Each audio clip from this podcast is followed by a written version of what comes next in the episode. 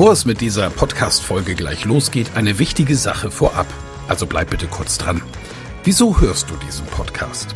Weil du dich mit Rhetorik beschäftigen willst, ja. Aber willst du dich selbst darin auch verbessern?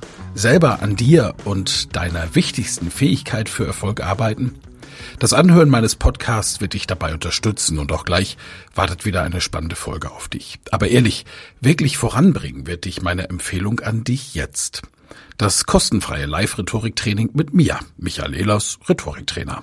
Darin erfährst du, wie du Redeangst besiegen kannst, was du tun kannst, um andere Menschen zu überzeugen, welche Tricks die Profis nutzen, um in allen Situationen Sicherheit auszustrahlen, mit welcher innovativen Methode du über dieses Training hinaus am Ball bleiben und deine Rhetorik in der Praxis trainieren kannst. Sei also dabei. Pausiere gerne die Folge und gehe auf www.rhetorikheld.de.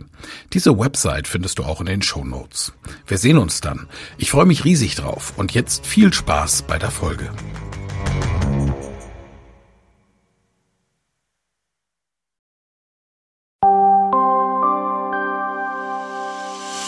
Fragen wir doch. Wie wehre ich mich gegen Mobbing? Wir bleiben da auch unserer Rubrik treu. Wir haben es letzte Woche versprochen, nie wieder sprachlos. Michael Ehlers hat es versprochen. Unser Kommunikationscoach, er betreut unter anderem Mobbing-Opfer. Er hat auch mit Sarah Knappig gearbeitet. Sarah Knappig, sie war Germany's Next Topmodel und Dschungelcamperin und saß bei Promi Big Brother im Container. Michael, grüß dich. Grüße dich, Helmer. Du musst jetzt hier nicht aus dem Nähkästchen plaudern über ehemalige Kunden, aber gestatte mir aus aktuellem Anlass, eine konkrete Frage. Vor allem, weil Sarah Knappig gerade sehr emotional auf den wahrscheinlichen Tod von Daniel Kübelböck reagiert hat. Ich sage jetzt wahrscheinlich, weil wir wissen ja alle nichts Näheres.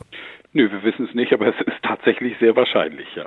Ihr Vorwurf lautet ja, Gesellschaft und Medien verpassen Images, die im Leben fast nie mehr korrigiert werden können. Sie spricht von einem permanenten Kampf gegen Mobbing. Stimmt das und kann man dagegen was tun? Ja, wer in die Medienlandschaft will, und das muss jedem bewusst sein, wer in die Öffentlichkeit geht, wie auch immer, der wirkt. Und zwar mit seiner Art und Weise, wie er sich gibt und mit der Art und Weise, wie eben die Medien ihn auch definieren. Wenn wir jetzt von Daniel Kübelböck sprechen, dann bleibt mir als erstes im Gedächtnis Kermit der Frosch. Und von wem hat er das? Vom lieben Dieter Bohlen.